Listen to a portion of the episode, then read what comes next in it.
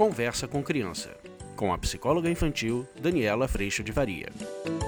E hoje eu vou ler mais uma perguntinha que veio lá na caixinha do Instagram. Foi de uma mãe que disse assim: Dani, meu filho não me obedece, obedece só o pai. O que fazer? Vamos falar sobre isso?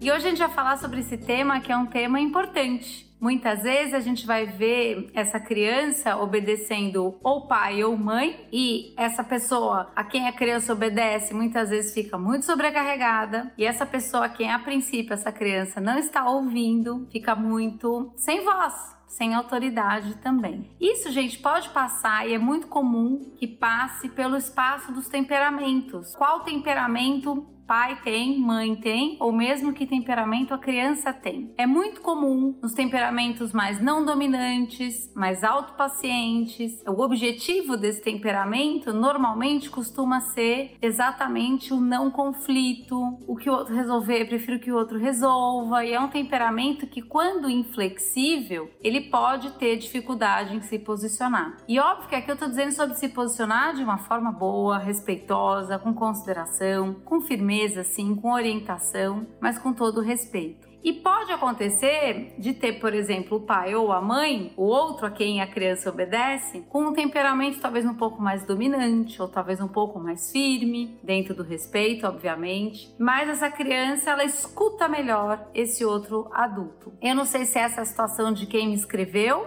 mas costuma acontecer essa desigualdade Desigualdade na escuta. Eu escuto meu pai sempre e eu não escuto a minha mãe. Mas é importante a gente verificar algumas armadilhas. Pode estar acontecendo desta pessoa que se percebe sem autoridade, fazer uso da autoridade que ela percebe que essa outra pessoa tem, o pai, por exemplo, e esta pessoa fazer uso da autoridade que está no outro. Então, por exemplo, é esta mãe que traz a autoridade do pai para falar dessa autoridade para criança. Ah, vou dar um exemplo. Minha mãe fazia isso muito, viu? Quando seu pai chegar, você vai se ver com ele. Quando seu pai chegar, ele vai falar com você. É com seu pai que você vai conversar hoje. Então, assim, fazer uso de outra autoridade, você pode até conseguir alguma coisa na hora. Mas o que essa criança está aprendendo, lembra? Ela está sempre aprendendo. É que a autoridade está lá, mas não está aqui. Então somos nós que estamos perdendo a autoridade quando a gente faz uso de uma autoridade terceira numa relação que é entre nós. E esse é um ponto que pode sim ser bem possível que esteja acontecendo aí na casa de quem me escreveu.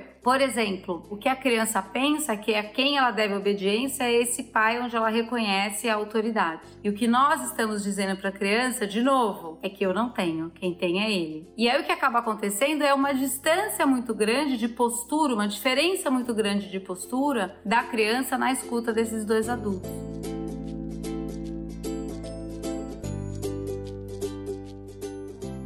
E este pai, olha que coisa interessante, ele pode acabar, ou mãe, tá? Mas ele pode acabar num lugar de ser só quem briga, ser só a pessoa que corrige. Por quê? Porque o outro não corrige. Então é um descompasso que muitas vezes pai entra em sobrecarga, ou a pessoa que corrige entra em sobrecarga. Às vezes vai entrar em mais braveza e mais frustração, a forma vai ficar ruim mesmo, a gente precisa sempre cuidar da forma, pra gente não sair do acolhimento e do convite à responsabilidade. Por acaso, óbvio, quando escapar um grito, a gente tá todo mundo aprendendo a ir pro espaço de perdão, mas o que acaba acontecendo é que esse genitor que fica com o lugar de só corrige, só funciona quando você corrige, acaba entrando em sobrecarga sobrecarga e cobrando essa outra pessoa de nunca corrigir nada. E acaba acontecendo dessa pessoa que corrige muito pouco ou faz uso dessa autoridade também não gostar dessa intensidade que esse outro genitor pode entrar. Então é aquela coisa do eu nunca brigo e você briga demais, percebe? Isso pode se tornar uma dinâmica ou pode ser esta dinâmica que está acontecendo e que como resultado dessa dinâmica a gente vai ver uma obediência diferente dos pais. Então como é que a gente sai disso? A gente precisa se alinhar aos adultos com temperamentos diferentes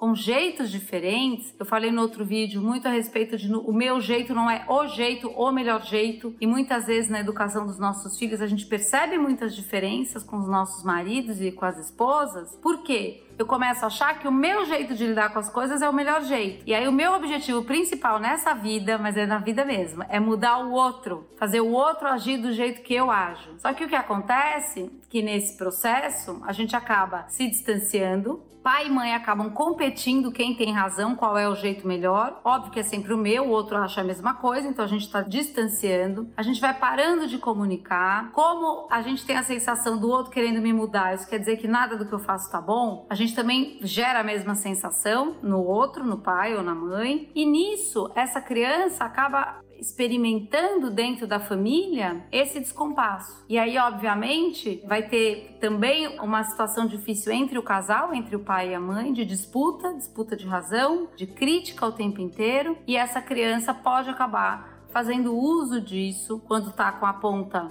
a princípio, que é percebida como mais fragilizada na autoridade e acaba até se distanciando dessa ponta dessa outra pessoa a quem ela tem que obedecer sempre e às vezes pode estar desconsiderada.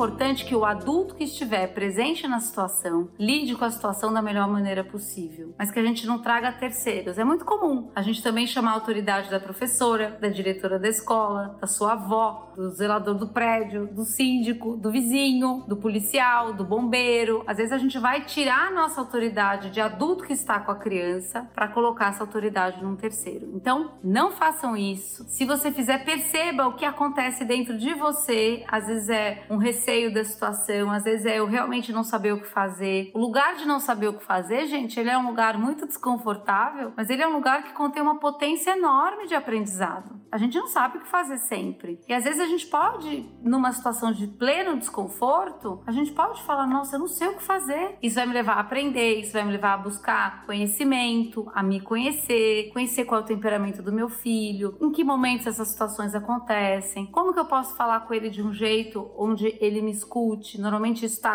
atrelado ao acolhimento e a trazer as nossas necessidades. Às vezes a criança, a gente tem essa ilusão, né, de que no castigo, no grito, no tapa e no se você a gente tem mais controle, mas o que a gente vai ver acontecer é acontecer mais disputa. A gente treina muito isso no curso, a saída desses recursos de educação que acabam gerando disputa e necessidade de mais força, e isso pode ser sim um espaço de muita desconsideração para todos dentro da família e a gente vai muito na direção da conversa, do acolhimento, do ou você, do convite à responsabilidade, da aplicação de consequências, que faz com que a criança vá percebendo em que lugar ela se coloca frente a uma orientação do adulto, por exemplo. Vai chamando a criança a esse processo de desenvolvimento de responsabilidade que eu falei alguns vídeos atrás com uma outra pergunta de uma mãe. Se isso está acontecendo na sua casa, vale sentar com esse marido, com essa esposa, trazer tudo que gera de desconforto, as suas necessidades. Por exemplo, marido ou esposa, eu tenho a necessidade de que a gente não grite aqui em casa, isso me deixa muito desconfortável. O marido pode trazer necessidade para a esposa, eu tenho necessidade de que você se posicione, eu tô sobrecarregado. Então isso tudo pode estar acontecendo. E a hora que a gente se alinha enquanto casal, apesar dos nossos temperamentos diferentes, a gente não tá sobre sobrecarregado no sentido de um totalmente fazer de um jeito, outro totalmente fazer de outro, a gente disputando o jeito, mas todo mundo só num processo de educação que pede sim a nossa união, a nossa colaboração, a nossa troca,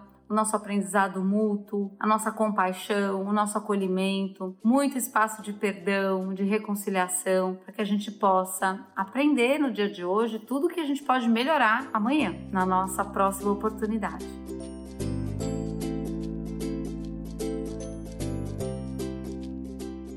Você sentiu o chamado, eu não posso deixar de te convidar para vir para o curso. A gente treina muito, principalmente colocando a lupa nas nossas atitudes. Não há o jeito melhor. Todos nós somos falhos e muito amados, graças a Deus, mesmo falhos, mas todos nós temos sim os nossos pontos de desconsideração, de agressão, às vezes silencioso, às vezes com palavras, às vezes com um volume alto da voz, e todos nós estamos convidados a cuidar do que fazemos para que a gente possa sempre permanecer no amor pelo outro, sem se abandonar, mas no respeito principalmente, primordialmente. Se você quiser aprofundar esse caminho, tá feito o convite e eu agradeço muito a Deus por essa oportunidade de aprender tanto e todos os dias e por todo o trabalho que ele faz no meu coração e agradeço a tua presença aqui. A gente se vê. Tchau.